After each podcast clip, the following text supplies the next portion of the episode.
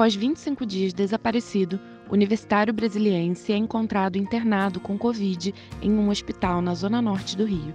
Entenda o caso em mais uma edição do É Exclusivo, um podcast do jornal o Dia.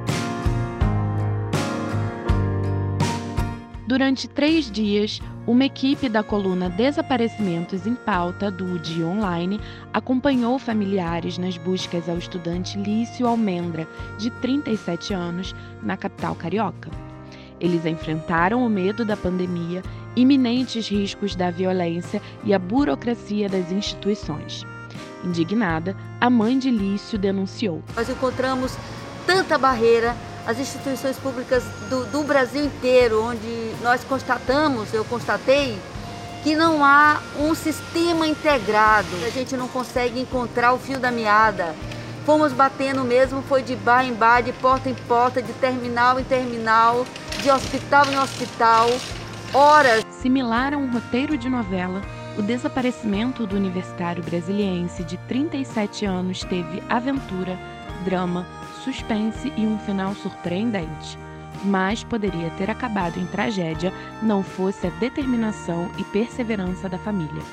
Após 25 dias de buscas, passando por Brasília e pelo Mato Grosso, familiares localizaram Lício no último dia 16 de abril, desorientado e internado com Covid-19 em um leito de um hospital na Tijuca, zona norte da cidade do Rio de Janeiro. Na capital carioca, uma equipe do Dia Online acompanhou a saga da família Almendra.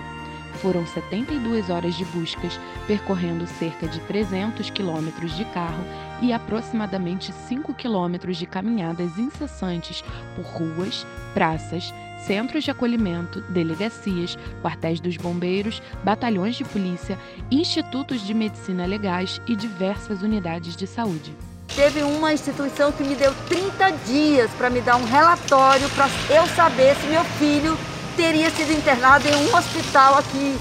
Então isso, sabe gente, isso aí é uma maldade muito grande, porque eu enfrentei a pandemia, eu enfrentei o medo da cidade grande, eu enfrentei tudo, tudo, não teve barreira nenhuma que me impedisse de ir atrás do meu filho.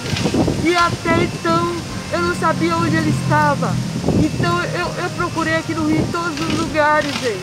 As informações aqui não batiam e nós fomos atrás. E aí uma pessoa simples de rua nos deu uma informação que foi ali o fio da meada. Assim como Lício, cerca de 80 mil pessoas desaparecem por ano no Brasil, de acordo com o Fórum Brasileiro de Segurança Pública. Contudo, na maioria dos casos, de acordo com ativistas, os desaparecimentos são ignorados pelas autoridades públicas. Mães, família, não desistam, procure seus filhos, não desista, procure seu, seu ente querido, porque as instituições, gente, elas demoram demais, tá? Elas demoram demais. A reportagem completa com todos os detalhes da busca por Lício você confere na coluna Desaparecimentos em Pauta do jornal O Dia. Essa edição do É Exclusivo teve narração minha, Marina Aires, reportagem de Charles Rodrigues e edição de Letícia Carvalho. Até a próxima!